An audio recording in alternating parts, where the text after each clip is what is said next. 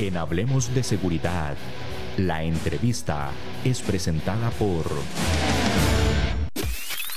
La limpieza en esta época de COVID es fundamental en todo ambiente donde estés. En VMA Limpieza brindamos servicios profesionales de desinfección de áreas de trabajo y domicilios, limpieza en altura de fachadas y vidrios, limpieza de cocinas profesionales, plantas alimentarias y mucho más. Llámanos al 2217 9700 en vma.co.cr.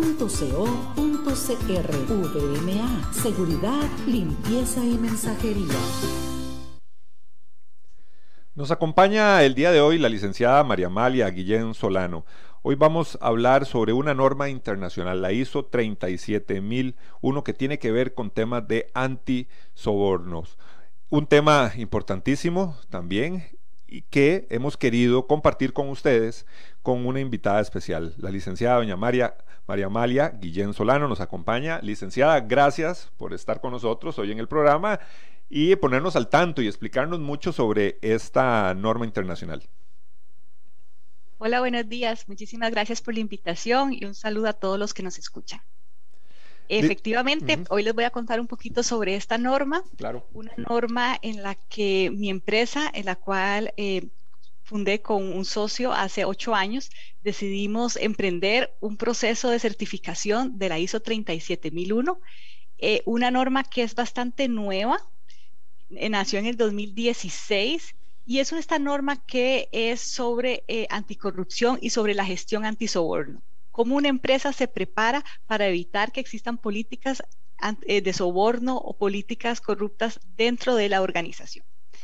Em, les voy a ir contando el proceso, cómo ha sido, porque realmente eh, la empresa a la que yo dirijo se llama CCA Business Strategy, es una empresa pequeña, una empresa eh, que nació hace ocho años y como les decía, nos dedicamos a hacer, dar servicios de asuntos corporativos a empresas transnacionales por el giro del negocio en el que estábamos, pensamos que era importante asumir este reto y empezar por el proceso de certificación. Así que muy ilusionada hoy en contarles cómo fue el proceso, por qué lo hicimos y qué hemos ganado en, digamos, en estos meses que llevamos de implementado.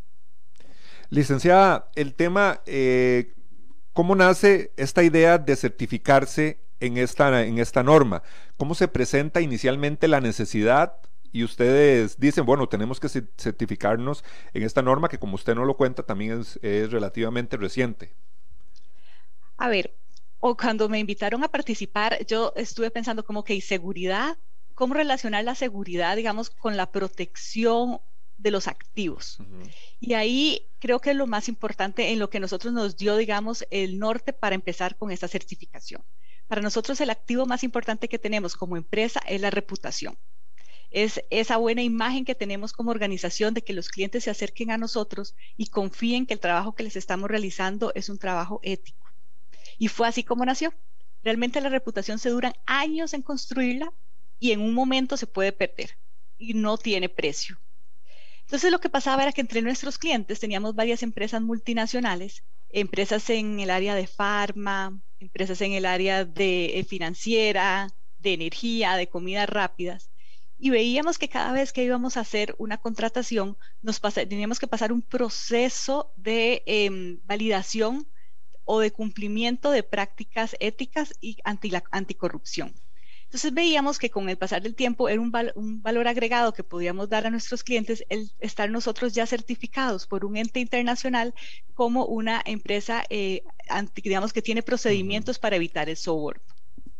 Así fue como nació. Em, con esa idea, digamos, de proteger de nuestra reputación y de tener ese valor agregado a los clientes. Hay países en los que además hay leyes muy estrictas, en los cuales em, la corrupción, el soborno, el lavado de dinero y todas estas prácticas este, no éticas son mm, consideradas, digamos, un delito muy grave. En nuestro país también lo fue, lo es desde el 2019, cuando se aprueba la ley em, este, de la ley de, vamos a ver, para decirle bien el nombre, porque por aquí lo tengo, la ley de responsabilidad de las personas jurídicas sobre cohecho doméstico, soborno transnacional y otros delitos, que es la ley 9699. Esta ley obliga a las empresas a comportarse de una manera ética y estos programas de cumplimiento o estos programas que tenemos dentro de la organización son medidas que la misma ley ha establecido para disminuir, digamos, algunas penas o sanciones en caso de que la empresa, digamos, pudiera llegar a tener algunos de estos em, delitos. Así fue, queríamos proteger la reputación, crear un valor agregado para nuestros clientes y además estar en estricto cumplimiento de las leyes. Este tema de la reputación, licenciada, definitivamente es un trabajo arduo para muchas empresas, ¿verdad? Que cuesta llegar a eso, a la reputación, el reconocimiento y es algo a proteger. Pero antes de, tocar este tema, que sí es, bastante importante, eh, me gustaría hacer un comentario que eh, tal vez eh, no es la realidad, pero generalmente cuando las personas escuchan o escuchamos sobre corrupción, antisoborno, casi que lo relacionamos con instituciones estatales. Ya sabemos que no es así, pero eh, pareciera que ese es el primer concepto que tienen las personas. Ya cuando lo pasamos al ambiente corporativo, entonces eh, ya debemos conocer un poquito más y prestar más atención en qué trata todo esto. Sí, realmente vamos a ver, para que haya corrupción debe haber dos, partes, ¿verdad? La parte, digamos, que corrompe y la que es corrompida. Entonces, realmente no podemos achacar la corrupción únicamente al sector público cuando hay un sector privado que de alguna manera pues interactúa con ese público. Y ahí es donde está el reto de que el privado también se prepare, tenga sus normas y como empresarios sepamos que todos nuestros trabajadores, nuestros proveedores y nuestros clientes están trabajando en conjunto de una manera ética. Leía eh, hace unos días que eh, Transparencia Internacional había hecho pues un barómetro de la corrupción y entonces había como catalogado los países y cómo los ciudadanos percibían su país respecto a la, a la corrupción y decía que en Costa Rica alrededor del 49% de los ciudadanos sostenía que había aumentado la corrupción en los últimos años, lo cual es bastante, ¿verdad? Porque de la mitad de los ciudadanos creíamos que había aumentado la corrupción. Y yo creo que esto también podría estar muy relacionado con la con la percepción que tiene la gente, porque podríamos decir, no, Costa Rica la verdad que sí tiene algunos, es menos corrupta que otros países de Centroamérica, sin embargo, los ciudadanos costarricenses sí ven una Costa Rica, digamos, que ha aumentado la corrupción en los últimos años. Y mm, sin embargo, en esa misma encuesta preguntaban a los ciudadanos qué posibilidades, o más bien, este, mm, si la gente corriente como usted y como yo podíamos hacer algo para luchar contra esa corrupción y el 77% de los ciudadanos, o sea, 7 de cada 10 ciudadanos decía que sí, que ellos podían tomar acciones en la lucha contra la corrupción. Y yo creo que eso es parte de lo que CCA Business Strategy quiso hacer, o sea, poner su parte en la lucha contra esa corrupción que existe eh, o que es percibida como un problema en el país. Licenciada, y si no me equivoco, también hay estudios, no sé si, si son de la ONU, que dice que entre más corrupción, se refleja la mayor pobreza en los países. Países más corruptos se reflejan en sus niveles de pobreza. Es correcto. Vieras que hay, bueno, hay un número que dice que 2.6 billones de dólares anuales son robados al año en actos de corrupción. Esto representa alrededor del 5% del Producto Interno Bruto Mundial. O sea, es muchísimo dinero lo que estamos hablando.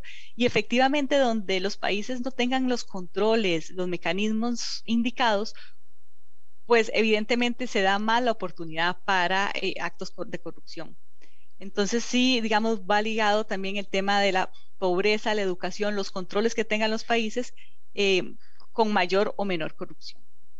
Licenciada, cuéntenos del proceso para llegar y obtener la certificación y también los elementos que la contempla, ¿verdad? Muy importante. Claro, nosotros habíamos escuchado, digamos, de la norma. La norma es del 2016. Era una norma muy nueva lo que hicimos primero fue comprar la norma, la compramos aquí a, Inteco, la leímos eh, y dijimos, bueno, preparémonos. La realidad es que no lo pudimos hacer solos, digamos, contratamos a unos asesores, una empresa costarricense que nos llevó por el proceso. Quiero contarles que la empresa nosotros es pequeña, somos eh, cuatro trabajadores, dos, los dos socios fundadores y dos personas más. Entonces nos tocó, digamos, dividirnos las tareas para poder lograr esta gestión aparte de la ayuda que digamos que nosotros en este momento contratamos, eh, pues uno lo puede hacer solo, digamos. Sí es muy importante tener una persona, en nuestro caso fue Natalia, la licenciada Natalia Lizondo, ella fue la persona, digamos, la oficial de cumplimiento. Es esta persona que va a velar porque todas las personas dentro de la organización sepan su rol. Em, esta norma, digamos, em, empieza o uno tiene que, lo primero que tiene que hacer es crear un código de conducta que va a ser el código que va a regir la conducta y la relación de la empresa con sus empleados y con sus partes interesadas o sus terceros. ¿Quiénes son los terceros o partes interesadas? Mis proveedores, mis clientes y mis clientes sobre todo. Entonces, em, ese código de conducta es el que abarca como la forma en la que nos vamos a comprometer a, realizar las, el trabajo del día a día. Y a partir de ahí viene un proceso de revisar cada departamento, cada relación que tenemos para asegurarnos que ellos vayan cumpliendo con la política que establecimos.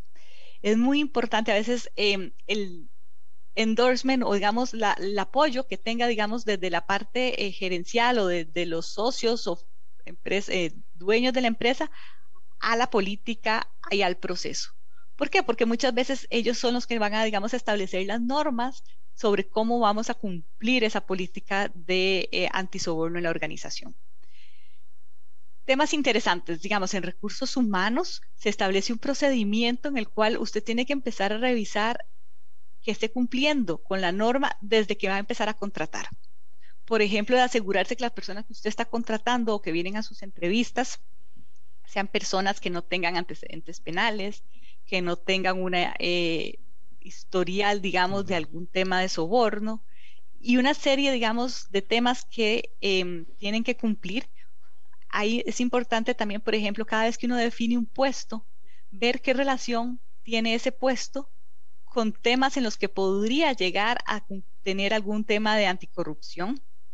Para eso, además de la política, ¿qué se le recomienda a la empresa? Bueno, tienen que identificar cuáles son sus riesgos. ¿Por qué? Porque puede ser que los riesgos de tu empresa, que es una empresa de manufactura, en temas de soborno, sean mucho menores, digamos, a mis temas en los cuales yo como empresa tengo relación con funcionarios de gobierno todos los días. Entonces los riesgos de cada empresa van a ser diferentes y la exposición a riesgos de soborno son mayores o menores, sobre todo si tienes mucha relación, digamos, con funcionarios, con temas de gobierno. Es diferente, por ejemplo, si sos una empresa aduanera y tiene que lidiar con aduanas, ahí hay una exposición al riesgo muy alto eh, de algún soborno a una empresa, digamos, que eh, se dedica a, a otros temas que no tenga que ver con funcionarios. Entonces eso es importante también. Código de conducta, análisis de los riesgos y de la exposición al riesgo que tenga tu empresa. Y luego empezar lo que les decía, en recursos humanos hay un procedimiento. Luego es importante, por ejemplo, en el tema de eh, recursos humanos, las capacitaciones que se le dan a los actuales trabajadores para que todos conozcan y estemos en la misma línea del código de conducta y de las políticas que tiene la empresa. Otro de los temas importantes, digamos, pasando de recursos humanos, es el tema de partes interesadas. Y ahí, digamos, por ejemplo, en nuestro caso, fue eh, trabajar mucho con los proveedores. Como yo les contaba, somos una empresa pequeña, sin embargo, dependemos de muchos proveedores de diferentes eh, servicios y productos. Entonces tuvimos que identificar uno a uno los proveedores, asegurarnos primero, y eso pasa en las pymes, que muchas veces no hay contratos, tener el contrato con el proveedor, incluir en el contrato las cláusulas eh, antisoborno. Le tuvimos que dar una capacitación a los proveedores sobre cómo deberían, digamos, comportarse y cuál era nuestra posición ante un tema de soborno. Tal vez más adelante hablamos del canal de, un canal de, denuncias eh, confidencial que tuvimos que desarrollar. Luego también em, tuvimos que eh, hacerlos firmar a estos proveedores nuestro código de conducta y nuestra política. Y ese fue tal vez el reto más grande porque eran muchos proveedores, digamos, tal vez estamos hablando, pues para mi empresa pequeña estamos hablando de unos 20 proveedores, pero sí hubo que ir capacitando proveedor por proveedor. Otro de los temas importantes fueron los clientes. Hay, la misma política establece que hay que hacer, digamos, una evaluación previa del cliente con el cual vos te vas a, a, relacionar para ver si es un cliente, digamos, que tiene una conducta ética o si es un cliente que, digamos, em, podría llevarte a acercarte más a un riesgo. En nuestro caso, como les mencionaba, los clientes por lo general son empresas transnacionales que tienen establecidas unas políticas muy, muy estrictas sobre temas de anticorrupción y eh, antisoborno. Entonces ese, digamos, fue una más bien una ventaja para nosotros porque fueron los clientes casi los que nos empujaron o nos llevaron en la línea de certificarnos. Mm. Sin embargo, si tu empresa tiene, por ejemplo, em, algunos clientes que son dudosos, que no les gusta pagar impuestos, que te piden que hagas cosas que van más allá de la ley, pues posiblemente esos clientes este, en un proceso como estos van a salir con banderita roja y van a tener ustedes como empresarios que tomar una decisión de seguir con este cliente con algunas medidas o muchas veces tener que dejarlo. Entonces ahí vamos con tres recursos humanos, proveedores y clientes, que esos son como los tres principales. Licenciada, el tema de, reclutamiento, en el tema de selección de personal, me imagino que ahí hay un trabajo muy importante, porque sería un poco más eh, sencillo, creo yo, amoldar a las personas que empiezan a integrar a la, empresa, acomodarnos a, esos nuevos códigos si se tienen que implementar. Eh, pareciera que es un poco más sencillo que con los colaboradores que ya existen, o sería al contrario, más bien. Y también esos puntos sensibles, ¿verdad? Hay puestos eh, muy sensibles donde eh, hay un contacto con, otros proveedores, con eh, gente del, del, gobierno, entonces hay puestos sensibles que también en el proceso de reclutamiento y selección se vuelve más delicado.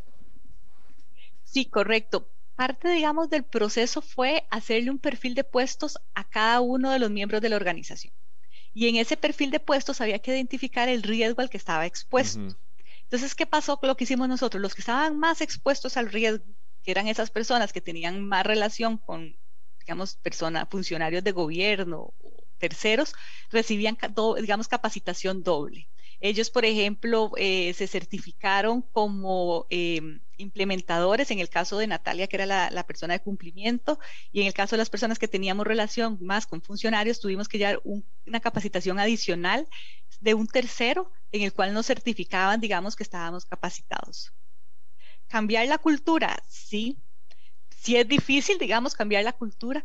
En nuestro caso, ese no fue uno de los retos principales, tal vez porque éramos pocos y tal vez porque siempre desde el inicio, por el tema de la naturaleza del negocio en el que estábamos y porque los clientes nos exigían todas estas capacitaciones a la hora de ser proveedor de ellos, que ya estábamos un poco más adelantados o preparados en ese sentido.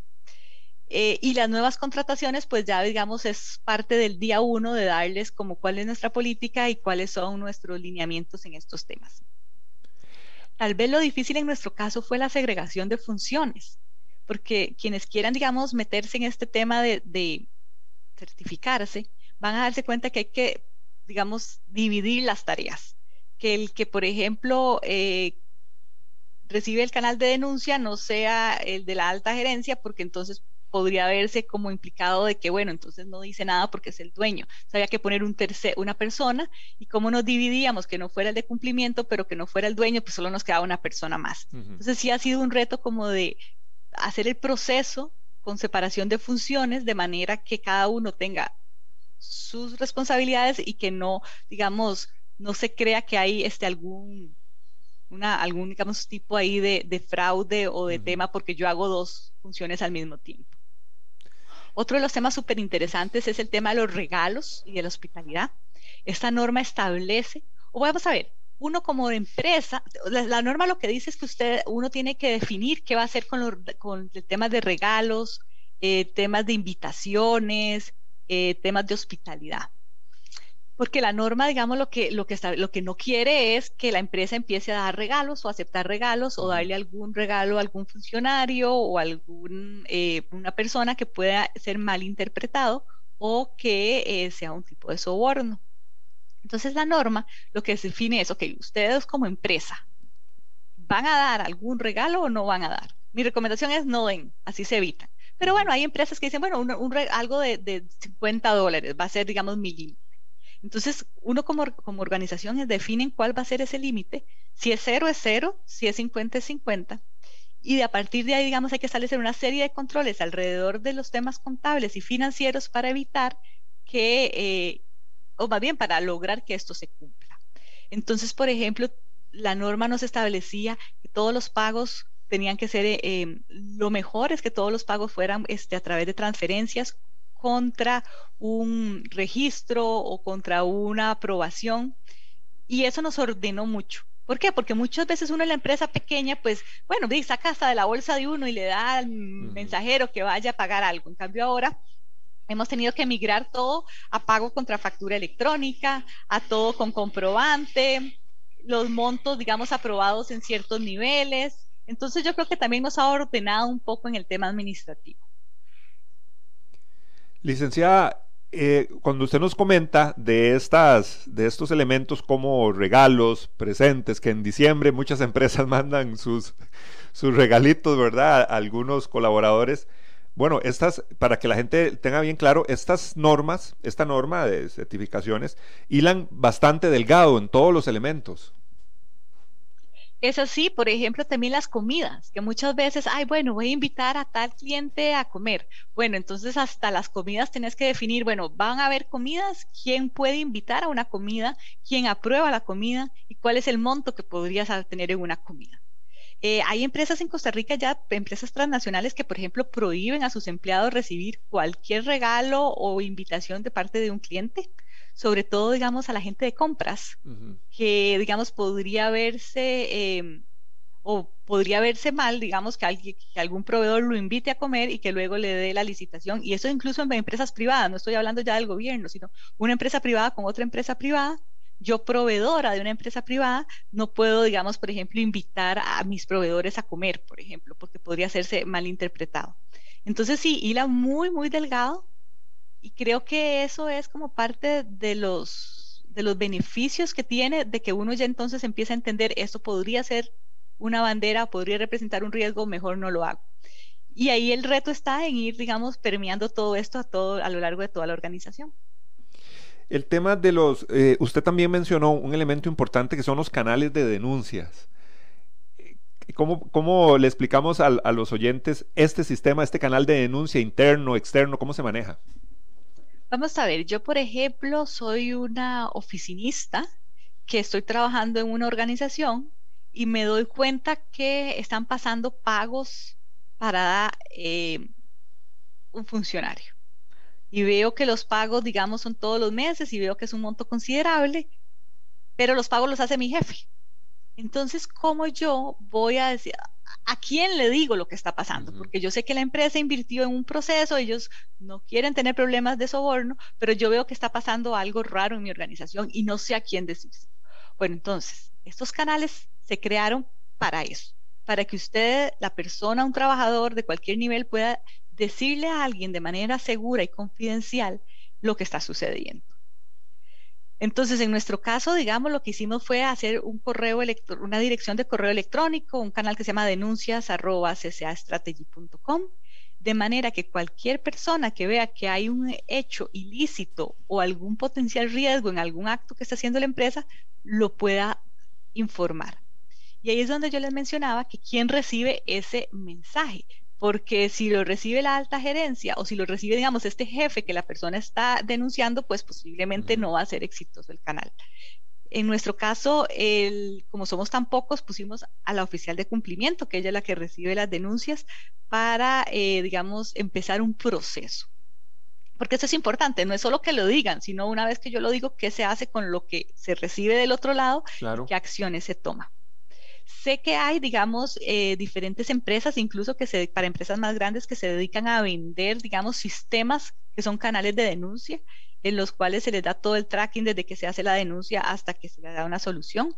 En nuestro caso, este correo electrónico no es solo para trabajadores, también en nuestros proveedores tienen el canal, este canal de denuncia o este correo electrónico habilitado. Nuestros clientes, y digamos, es parte de la comunicación que damos como organización de que en caso de cualquier denuncia lo pueden utilizar. Eh, nosotros nos certificamos hace poco, hace un mes. A la fecha no hemos recibido, digamos, ninguna denuncia, lo cual eh, nos alegra, digamos, de alguna manera y esperamos que, no, que sea porque no haya habido ninguna denuncia, digamos, y sí siempre, siempre promovemos que se utilice, pues, ¿verdad? Para que sepan que existe y cada vez, cada cierto tiempo hay que dar, un refrescamiento de esos temas a la organización. Después de obtener, eh, licenciada, la, la certificación, eh, se someten a un proceso de auditoría periódico.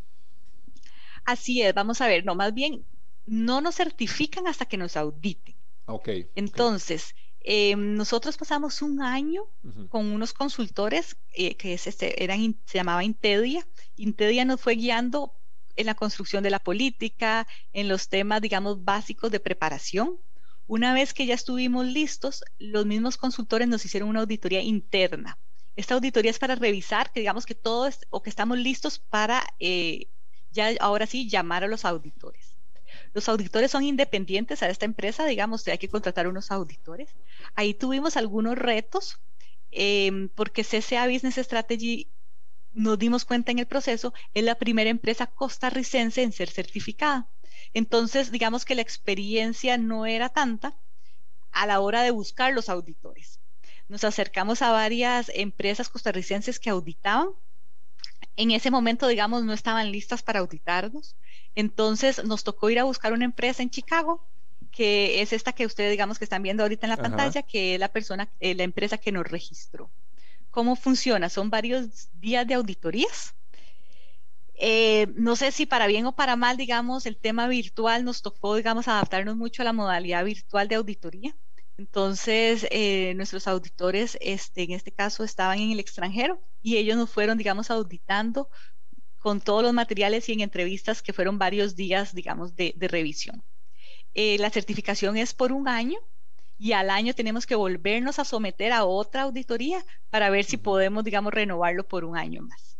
Entonces, sí es un proceso que implicó mucho tiempo de parte de la organización y también mucho recurso, digamos, económico eh, no es así como súper barato, digamos, el proceso y la certificación. Entonces, sí fue una decisión que implicaba para nosotros como pequeña empresa un esfuerzo adicional en recursos económicos y en recurso humano.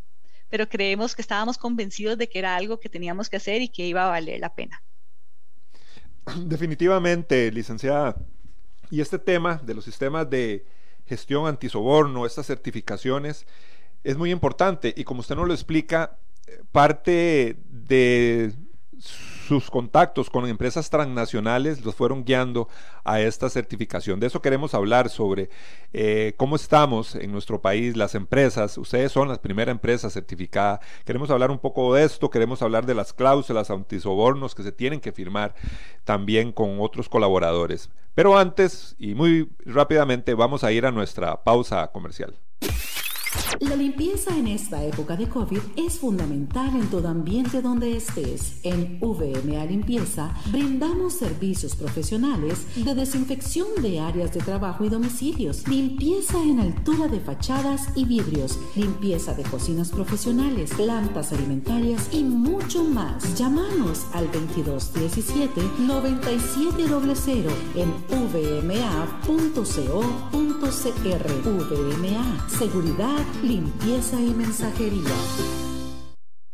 Continuamos en su programa Hablemos de Seguridad con ACES. Hoy nos acompaña la licenciada María Amalia Guillén Solano de la empresa CCA Business Strategy. Hoy estamos hablando sobre certificación, la certificación 37001, que tiene que ver con temas de antisoborno y anticorrupción. Licenciada, háblenos un poquito sobre esas cláusulas antisoborno que se deben firmar con otros colaboradores. Sí, vamos a ver. Eh, muchas transnacionales actualmente ya em, saben el impacto que tienen estas cláusulas, eh, digamos, la corrupción y el soborno en su reputación y en su trabajo día a día.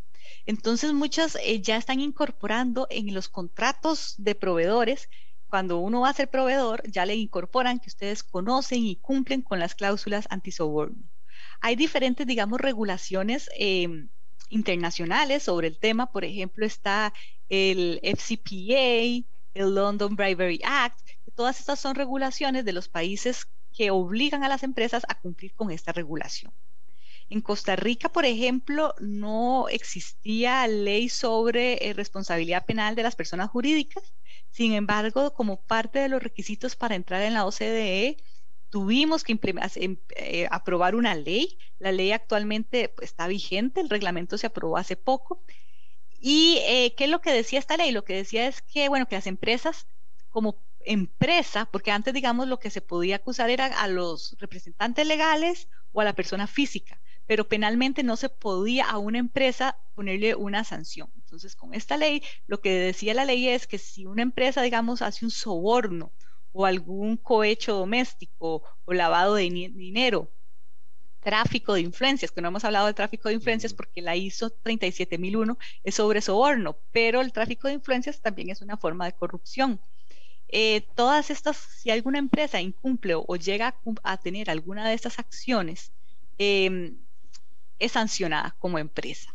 ¿Y cuáles son esas sanciones? Bueno, esas sanciones pueden ser, por ejemplo, multas, puede suspenderse, por ejemplo, algún beneficio estatal que tenga, podría inhabilitarse la empresa para que participe en concursos o licitaciones públicas y eh, o cancelarle algún permiso, alguna concesión e inclusive se podría decretar que se disuelva la persona jurídica. Entonces, realmente esta ley en Costa Rica muy poca gente la conoce, pero aplica para usted y para mí, para su empresa, bueno, vamos a ver, para su empresa y para mi empresa.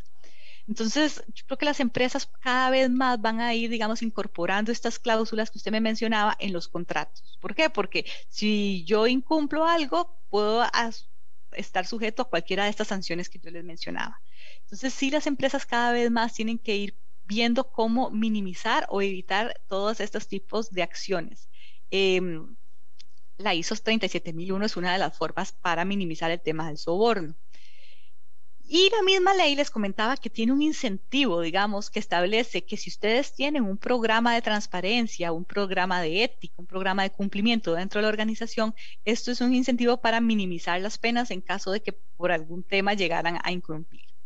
Em, la ley yo creo que cada vez más y el reglamento van a irse implementando y cada vez más yo creo que nuestros oyentes van a tener que irse, digamos, familiarizando más no solo con la ley, sino con las acciones internas que van a tener que hacer para eh, estar, digamos, tener estos programas de cumplimiento em, en, las empresas. Algo importante también son estos códigos de ética. Me imagino que hay muchas empresas a nivel nacional que todavía no cuentan con algo muy, muy estructurado o bien desarrollado referente a, todas estas eh, normas de ética dentro de la misma empresa. Así es, eh, digamos, el desarrollar el código de ética fue uno de los temas que más tiempo nos tocó, tomó. ¿Por qué? Porque esa es como la base o el pilar angular de cómo vamos a desarrollar luego el programa de cumplimiento. Ahí nosotros sí tuvimos que invertir, digamos, en, estos asesores. Sin embargo, hay organizaciones que lo pueden hacer de manera gratuita y tienen incluso capacitaciones eh, gratuitas o muy, una módica suma aquí en Costa Rica. Por ejemplo, digamos, otro de los sombreros que yo tengo es que soy la presidenta de la Cámara de Comercio Internacional. Esta Cámara de Comercio Internacional es, eh, digamos, la voz de las empresas a nivel mundial más grande. Tiene alrededor de 4.5 millones de empresas en todo el mundo y tenemos, estamos en 100 países. Y como Cámara de Comercio se dieron cuenta, nos dimos cuenta que el tema de la corrupción estaba surgiendo cada vez más fuerte y que necesitábamos como empresas hacer algo. Entonces, eh, la ICC desarrolló sus propias, digamos, normas anticorrupción, que son normas gratuitas, que las personas que las necesiten, digamos, pueden acercarse a la ICC. Ellos a nosotros también nos han ayudado mucho. Tienen una comisión de eh, anticorrupción. Entonces, esta comisión está formada por expertos de diferentes empresas que compartimos experiencias, compartimos mejores prácticas y a la vez, digamos, es una tienen guías para las empresas que no pueden pagar o que se quieren acercar incluso eh, para tener, digamos, más capacitaciones y eh, pueden utilizarlas. Entonces, sí hay diferentes este, herramientas gratuitas, otras no tan gratuitas, el código de conducta definitivamente es algo en lo que hay que, es lo primero con lo que hay que trabajar. Y no solo trabajarlo, sino que la organización lo conozca, ¿verdad? Que es la segunda parte, que es la divulgación de ese código de conducta. Hablemos un poquito de elementos importantes de riesgo, amenazas Podríamos hablar algo también, eh, licenciada, no sé si se contempla, eh, eh, pero es importante hablar sobre lavado de dinero, hablar sobre temas de narcotráfico, porque definitivamente las empresas al hacer negocios con otras empresas pueden estar expuestos a todo este tipo de, amenazas y riesgos. Sí, vamos a ver, en la ISO 37001, el tema de lavado de dinero como lavado de dinero no se trata, porque yo entiendo que digamos que van a haber, digamos, viene, están trabajando en otra ISO en la cual, digamos, es para otros temas de, corrupción, como que los fueron partiendo. Claro. Ahora, definitivamente, lavado de dinero, el tráfico de influencia, digamos, porque el, lavado de dinero, digamos, sí eh, está como más normado en el país en el sentido de cuando usted recibe dinero, bueno, tiene que, por lo menos, si va a entrar a una entidad financiera, de dónde viene ese dinero. Y cada vez con el artículo 15 que implementó la SUGEF, pues se han ido cerrando, digamos, esos portillos. Sin embargo, por ejemplo, el tráfico de influencias es más difícil de medir, ¿verdad? Yo llamé a un amigo, el amigo me ayudó a ganar tal licitación y, y esa parte, digamos, sí todavía hay un portillo grande. Las otras, las normas anticorrupción, por ejemplo, estas que te digo de la ICC, sí regulan el tema del tráfico de influencias, el tema de eh, lavado de dinero y, muy también en cumplimiento de la ley que existe. Yo creo que Costa Rica sí hemos ido un paso más en ese tema del, lavado de dinero. El, artículo 115 para los que el, artículo 15 para los que no eh, conocen, digamos, es una normativa que se estableció en el país que empresas que manejen dinero de terceros, aunque no sean entidades financieras, tienen una obligación de inscribirse en la SUGEF. Entonces, todos estos temas, digamos, como de fiduciarias, el tema de eh, ventas a plazo, que yo recibo dinero de otras personas y que yo meto entonces, como por ejemplo las inmobiliarias, que hay que inscribirse en el 115, se ha ido cerrando ese portillo. Eh, pero definitivamente el tema de anticorrupción es muy amplio. El soborno es una de las partes, pero hay muchísimas más que hay que seguir trabajando. Y sí, en el código de conducta, lo bueno es que vos sí puedes incluir esas partes. Digamos, mi código de conducta sí habla sobre tráfico de influencias y sobre lavado de dinero, solo que te certifican solo sobre la norma de eh, soborno. El tema de tráfico de influencias también eh, es un, es un concepto que cabe de entre, lógicamente entre todo esto, en temas de corrupción y todo, pero sí como que es como más solapado, me imagino, o es en ocasiones hasta más difícil de percibir el tráfico de influencias, dependiendo de la organización, lógicamente. Claro, yo creo que el tráfico de influencias ya luego, o sea, uno se dio cuenta cuando ya la cosa pasó y como que empezó a, digamos, desenmascarar lo sucedido, por ejemplo, y aquí en Costa Rica han pasado casos, casos muy digamos, de renombre, que, eh, claro, cuando ya el dinero está involucrado, bueno, pero ¿qué fue lo que pasó? Bueno, había una red de contactos que tenían estas personas y eh, que a través de favores o amiguismos, digamos, se iban logrando las cosas. Entonces, ese sí es también difícil. Em, muchos de nuestros proveedores, sí, digamos, parte de los cuestionarios que nos hacen cuando vamos a ser proveedores es eh, si tiene familiares o funcionarios de gobierno relacionados con usted, si, tiene, si ha trabajado en el gobierno, todas estas cosas son como banderas rojas, lo que decimos eh, cuando hablamos de, digamos, programas de cumplimiento que podría ser que una persona esté más sujeta a algún riesgo de esto de tráfico de influencias. Si trabajaste en el gobierno, si tu esposa es parte del gobierno, si, por ejemplo, tienes algún familiar que lidera una fundación a la cual el gobierno le da dinero, todas esas son cosas que uno va investigando y va, digamos, desarrollando ese perfil de persona que puede ser más riesgoso que otra.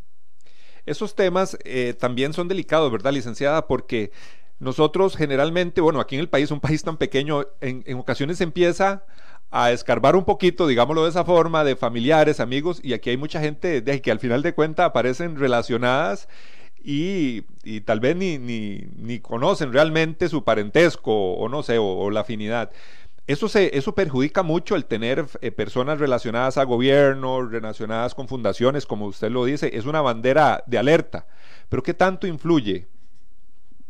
Vamos a ver, es, sí, este, en este país tan chiquitito todos somos familia de todos, entonces di, puede que mi tío o mi abuelo haya sido o es parte de alguna organización del gobierno y eso es un reto, porque para las empresas transnacionales, a veces, por ejemplo, basadas, no sé, en Estados Unidos, en Chicago, en Atlanta, eh, no, no, logran entender cuál es la relación. Yo he tenido la experiencia que he recibido llamadas, digamos, desde nuestra, de la casa matriz de mi, de mi futuro cliente para hacerme toda una encuesta para asegurarse que eso que yo reporté no representa un riesgo para la empresa. Entonces, es algo con lo que hay que vivir, digamos, desafortunadamente o afortunadamente somos tan chiquiticos que, bueno, siempre vamos a tener eso. Las empresas transnacionales sí se cuidan muchísimo de cuáles, eh, al menos tus familiares más cercanos, ¿verdad? Ya tu tío abuelo no, pero sí, sí averiguan muchísimo sobre la relación que van a tener esos clientes y los familiares, digamos, la reputación o, la relación con el gobierno que tienen, al menos tu esposo y tus hermanos, sí. Claro, los más cercanos. Los más cercanos, sí. El, tema de las transnacionales, podríamos, ¿qué podemos visualizar a futuro con las relaciones entre empresas, corporaciones que se están juntando cada vez más con transnacionales? Estarán, ¿Van a tener en algún momento que llegar a todas a, lograr estas certificaciones? Vamos a ver, tal vez no la certificación, pero sí tienen que asegurarle a esa empresa que lo que ustedes realizan es un acto, digamos, que va en cumplimiento con las leyes, no solo de tu país, sino incluso de otros países. Por este ejemplo, este FCPA, que es esta normativa de Estados Unidos que establece cómo tienen que o trabajar, digamos, las empresas y sus relaciones anticorrupción, no solo en Estados Unidos, sino en los demás países o cualquier país que tenga alguna relación con Estados Unidos, ha hecho que las empresas nos cuidemos más, que seamos, eh, digamos, más estrictas en los controles cada vez las empresas van a ir exigiendo más a, las a, los proveedores que sus actuaciones sean éticas. ¿Y por qué? Vamos a ver, porque si yo cometo aquí algún acto, digamos, de corrupción, nadie va a llegar a decir en los medios que fue María Amalia Guillén, porque María Amalia Guillén pues no sabe nada. Pero si el cliente de María Amalia Guillén es una empresa muy reconocida en Estados Unidos y en todo el mundo, sería buenísimo decir que el proveedor de la empresa X cometió un acto. ¿Por qué? Porque el que está dañando al final es la reputación de la empresa grande. Yo, como, yo tal vez sí, María Amalia saldrá en los periódicos, no nadie sabrá ni quién es María Amalia, pero claro que todo el mundo sabe quién es la empresa transnacional a la que María Amalia le daba servicio. Entonces, al final, la reputación del proveedor a quien dañó fue a la empresa, no tanto al proveedor. Claro. Entonces, a tu respuesta, sí, las empresas cada vez más se van a ir a cuidar y se van a ir cuidando cada vez más. Interesante todo lo que estamos conversando con la licenciada María Amalia Guillén sobre este tema, un tema de sistemas de gestión antisoborno, anticorrupción, tráfico de influencias, todo eso que generalmente estamos escuchando lamentablemente con más, más seguidamente aquí en nuestro país. Licenciada, muchísimas gracias por habernos acompañado. Esperamos nuevamente contar con su presencia en el programa y sé, que ha sido muy provechoso para toda toda la audiencia de nuestro programa. Muchísimas gracias a ustedes por la invitación y estamos a la orden. Muchísimas gracias y a ustedes los dejamos con la invitación a nuestro próximo programa. Asociación Costarricense de Empresas de Seguridad y Afines presentó Hablemos de Seguridad. Hablemos de Seguridad. Hablemos de Seguridad. Con ACES.